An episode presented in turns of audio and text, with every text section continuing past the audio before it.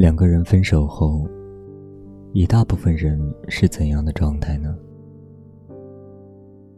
有的老死不相往来，有的假模假样做起了朋友，还有的是当初分手的时候闹得天翻地覆，后来的很多年后和解了，真的和对方成为了朋友。但不管是哪种，都极少有人问过。你的新女朋友怎么样？不知道这句话该怎么问出口，尤其是对那个无法替代的人。琪琪说：“他问了，而且对方回答了。琪琪的前男友是他费尽心思追来的，不管别人怎么说。”他就是想要跟他在一起。男孩子很好看，喜欢的女孩子也很好看，但琪琪并没有那么好看。可没有任何一个人有琪琪那么爱他，对他好了。琪琪为他学会做饭、做家务，为给他买个钱包存了两个月的工资。他甚至在男孩最落魄的时候，都不离不弃。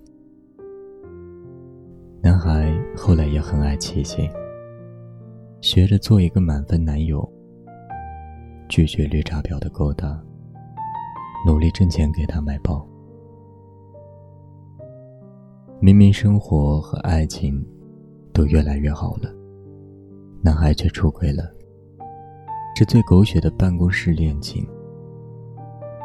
经过也很简单，就是他喝醉了，不知道有意还是无意的和女孩发生了关系，然后女孩希望他负责。他说：“她还是个小姑娘，需要我，我只能对不起你了。”琪琪太难过了，难过到什么话都说不出来，只知道哭。甚至患上了抑郁症。那段日子很苦，琪琪整个人消瘦，又如同行尸走肉。还好，她遇到了现在这个男朋友。新男朋友陪着琪琪度过了那段昏暗的日子，陪着她找回那个有生气的琪琪。有次他说。虽然他对我来说是没人能替代的，但我新男朋友挺好的，真的。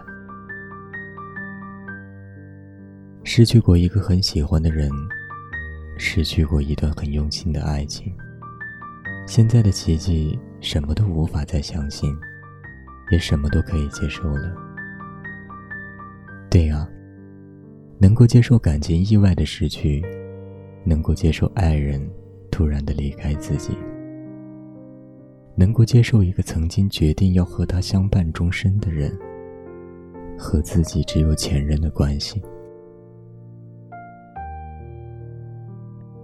文章的开头说：“琪琪问了前任那句‘你的新女朋友怎么样’，对方的回答是‘她没你好’。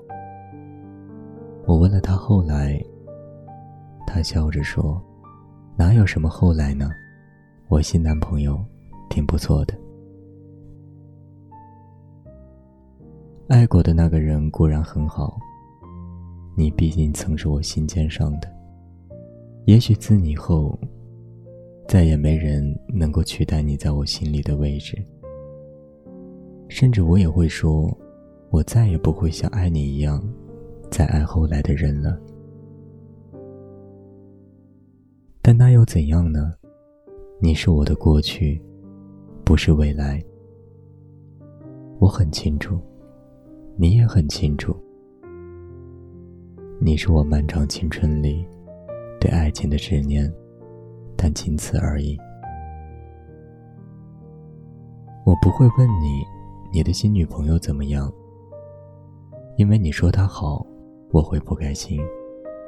你说她不好，我也不会太庆幸；你说他没我好，我也不会高兴。因为我知道，我的新男朋友不会再是你。